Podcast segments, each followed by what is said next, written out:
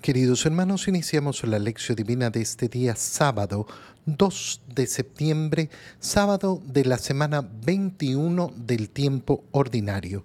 Por la señal de la Santa Cruz de nuestros enemigos, líbranos Señor Dios nuestro, en el nombre del Padre y del Hijo y del Espíritu Santo. Amén. Señor mío y Dios mío, creo firmemente que estás aquí, que me ves, que me oyes. Te adoro con profunda reverencia, te pido perdón de mis pecados y gracia para hacer con fruto este tiempo de lección divina. Madre mía Inmaculada, San José, mi Padre y Señor, Ángel de mi guarda, interceded por mí. En este día sábado continuamos con la lectura de la primera carta de San Pablo a los tesalonicenses. Leemos el capítulo 4, versículos 9 al 11. Hermanos, en cuanto al amor fraterno, no necesitan que les escribamos, puesto que ustedes mismos han sido instruidos por Dios para amarse los unos a los otros, y ya lo practican bien con los hermanos de toda Macedonia, pero los exhortamos a que lo practiquen cada día más y a que procuren vivir en paz unos con otros, ocupándose cada cual de sus asuntos y trabajando cada quien con sus propias manos, como se lo hemos ordenado a ustedes. Palabra de Dios. Al continuar en ese día con la lectura de la carta de San Pablo a los tesalonicenses, es bello ver cómo efectivamente ese amor al prójimo es algo que eh, no necesariamente está presente solo en la evangelización. Es decir, dentro del corazón humano está inscrito el amor al prójimo, porque es algo natural en el ser humano. Y lógico, ¿por qué? porque hemos sido creados por el amor.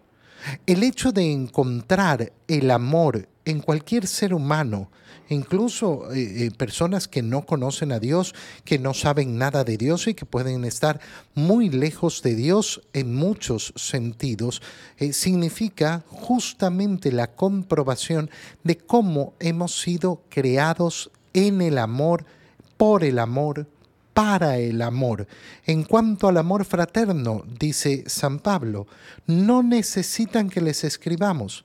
Ustedes mismos han sido instruidos por Dios para amarse los unos a los otros. Eso está inscrito en la naturaleza humana.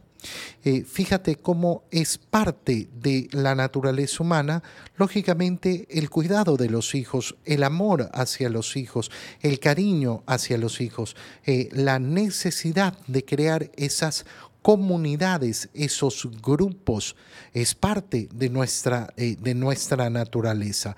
Pero no basta. Y esto es lo importante de lo que está diciendo San Pablo.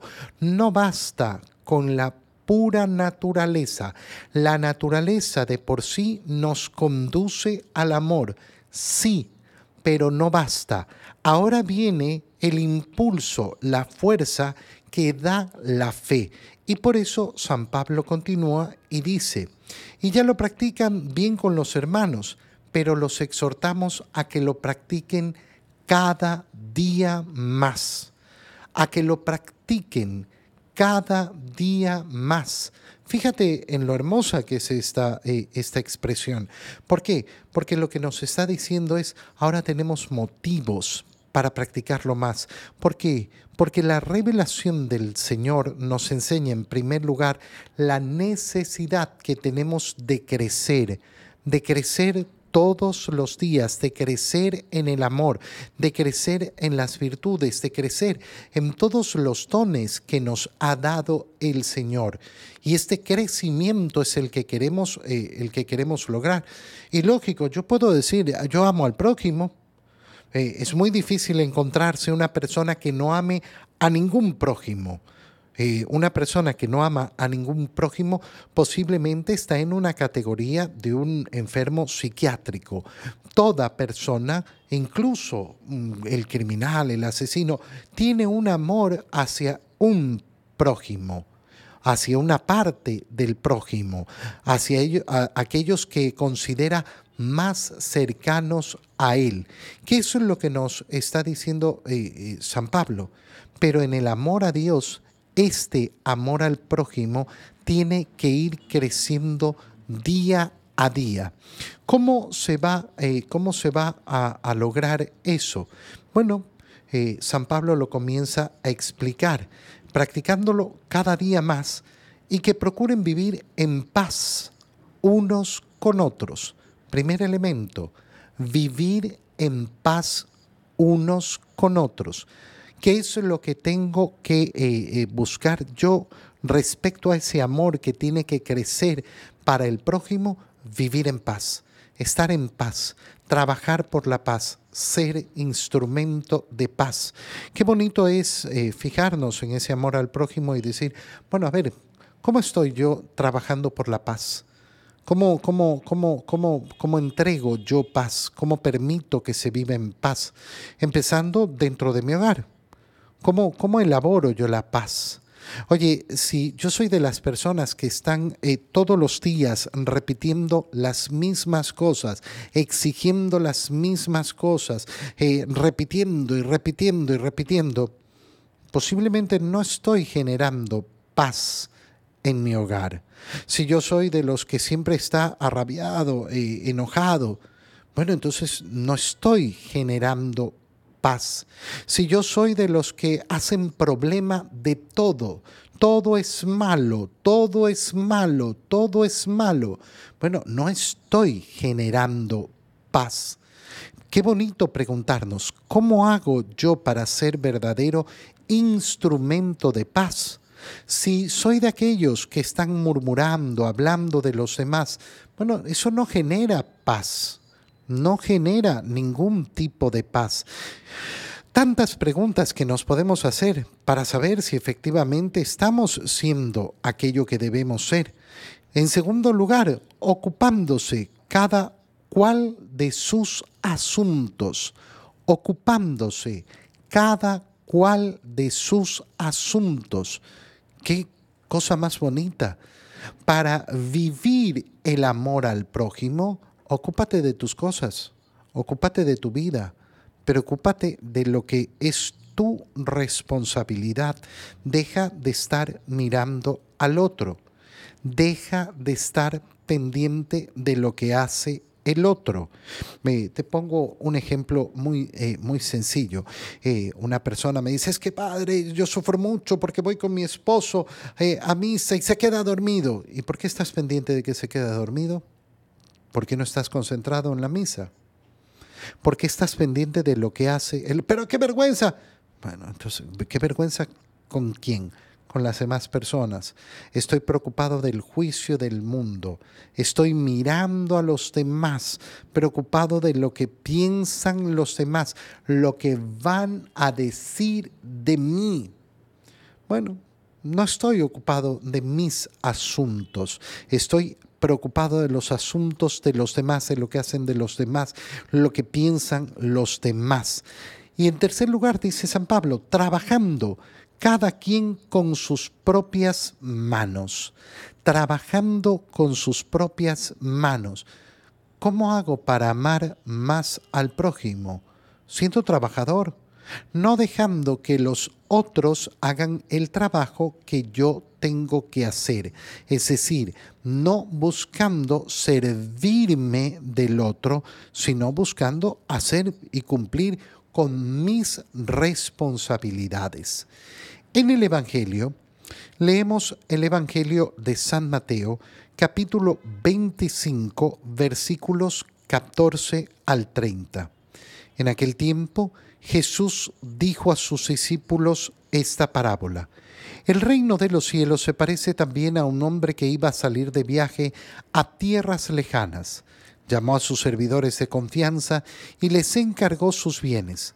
A uno le dio cinco talentos, a otro dos y a un tercero uno, según la capacidad de cada uno, y luego se fue.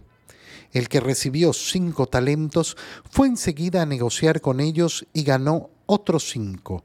El que recibió dos hizo lo mismo y ganó otros dos. En cambio, el que recibió un talento hizo un hoyo en la tierra y allí escondió el dinero de su señor. Después de mucho tiempo regresó aquel hombre y llamó a cuentas a sus servidores. Se acercó el que había recibido cinco talentos y le presentó otros cinco diciendo, Señor, cinco talentos me dejaste, aquí tienes otros cinco, que con ellos he ganado. Su señor le dijo, Te felicito, siervo bueno y fiel puesto que has sido fiel en cosas de poco valor, te confiaré cosas de mucho valor. Entra a tomar parte en la alegría de tu Señor. Se acercó luego el que había recibido dos talentos y le dijo, Señor, dos talentos me dejaste, aquí tienes otros dos que con ellos he ganado. Su señor le dijo, te felicito, siervo bueno y fiel, puesto que has sido fiel en cosas de poco valor, te confiaré cosas de mucho valor. Entra a tomar parte en la alegría de tu Señor. Finalmente se acercó el que había recibido un talento y le dijo, Señor, yo sabía que eres un hombre duro, que quieres cosechar lo que no has plantado y recoger lo que no has sembrado. Por eso tuve miedo y fui a esconder tu talento bajo tierra. Aquí tienes lo tuyo. El Señor le respondió, siervo malo y perezoso. Sabías que cosecho lo que no he plantado y recojo lo que no he sembrado. ¿Por qué entonces no pusiste mi dinero en el banco para que a mi regreso lo recibiera yo con intereses? Quítenle el talento y désenlo al que tiene diez, pues al que tiene se le dará y le sobrará, pero al que tiene poco se le quitará aún eso poco que tiene. Y a este hombre inútil échenlo fuera, a las tinieblas, allí será el llanto y la desesperación. Palabra del Señor. La parábola de los talentos la conocemos todos sumamente bien, eh, pero es importantísimo saber entenderla en toda, eh, en toda su profundidad. ¿Cuál es la base de la parábola de los talentos? Que el Señor nos ha dado los talentos y nosotros tenemos que rendir cuentas de ellos. Nosotros tenemos esta vida que nos ha sido dada, con una serie de talentos, cada uno de nosotros en diferentes niveles, y tenemos que al final del día presentar cuentas. ¿Qué hicimos con nuestra vida? Cómo hicimos rendir aquellas cosas que nos dio el Señor, aquellos bienes que nos dio el Señor. Es decir, cada uno de nosotros tiene que presentar los frutos de su vida. Pero fíjate ahora en los detalles. ¿Cómo empieza esta parábola? El reino de los cielos. Es decir, es una parábola del reino. Se parece a ¿Qué quiere decir esto de el reino de los cielos? El reino de los cielos significa la lógica de eh, esa vida humana que no está destinada simplemente para pasar por, e, este mundo eh, y terminarse, sino que estamos destinados por el Señor para a través del paso por esta vida, entrar a esa vida eterna, a ese gozo eterno. El reino de los cielos no es un reino en este mundo, sino el reino eterno de Dios. ¿Qué es lo que sucede? ¿A qué se parece el reino de los cielos? A un hombre que va a salir de viaje a tierras lejanas y llama a sus servidores. ¿Qué somos nosotros? Servidores servidores del Señor, no otra cosa. No somos los propietarios, no somos propietarios. Qué bonita eh, la condición de nuestra existencia y qué bonito reconocer la condición de nuestra existencia. Yo no soy propietario, no soy propietario. Soy un servidor que tiene que administrar los bienes que no me pertenecen a mí, le pertenecen a mi Señor le pertenecen a Él. Y entonces voy efectivamente a administrar esos bienes. Eh, le encarga sus bienes. Y a uno le da cinco talentos, a otro dos y a un tercero uno según la capacidad de cada uno. ¿Qué quiere decir?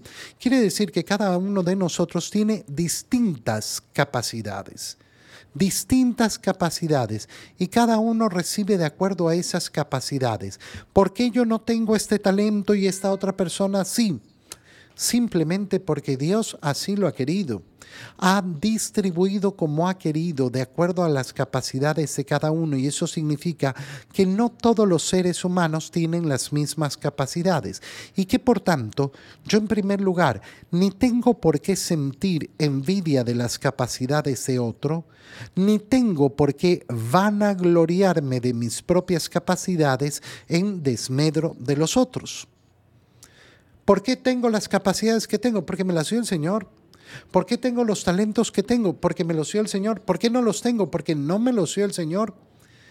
Pero lo que sí depende de mí es qué voy a hacer con esos talentos que Dios me ha dado. ¿Qué voy a, eh, eh, ¿qué voy a hacer con esos talentos? Y ahí es donde viene la acción que depende de mí. Los talentos que he recibido no dependen de mí no dependen de mí. Pero lo que yo hago con esos talentos, eso sí que depende de mí. Y entonces el que recibió cinco fue enseguida a negociar con ellos. Ganó otros cinco. El que recibió dos hizo lo mismo y ganó otros dos. Es la acción que realizamos nosotros con nuestros talentos lo que hacemos rendir de los, eh, a los bienes que Dios nos ha dado. Pero el tercero, en cambio, eh, el que recibió un solo talento, hizo un hoyo en la tierra y allí escondió el dinero de su Señor.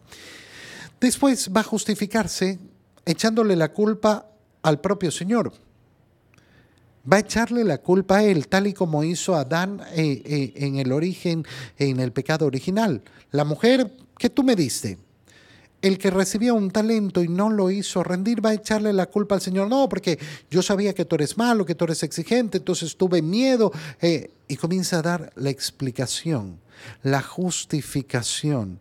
Mira ¿Cómo está ahí la diferencia en esta parábola? Eh, ¿Por qué? Porque después de mucho tiempo regresa. Es decir, aquí se nos presenta cómo efectivamente este tiempo en la tierra va a durar lo que dure.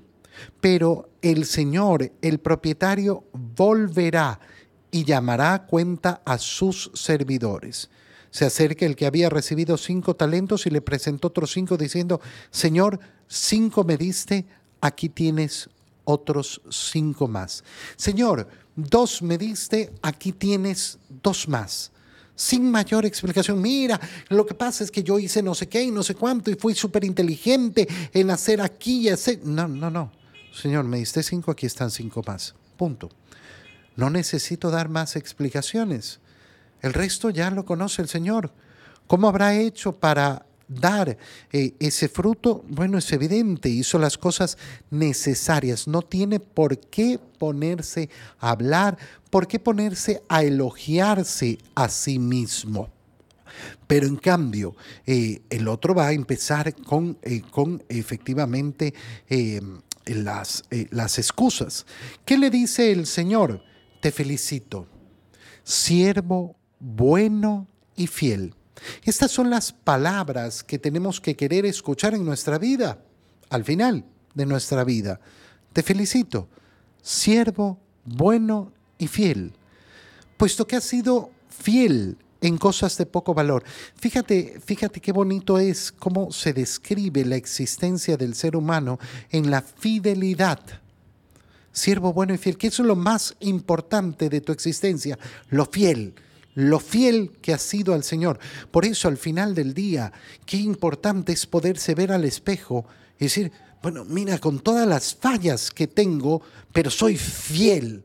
Soy fiel. Lo que me ha dado el Señor, he sabido cuidarlo, he sabido responder eh, por ello. Siervo bueno y fiel, puesto que has sido fiel en cosas de poco valor, porque al final esta vida, ¿qué nos ofrece? Cosas pasajeras cosas de poco valor. Ahora te voy a confiar lo que es de verdadero valor.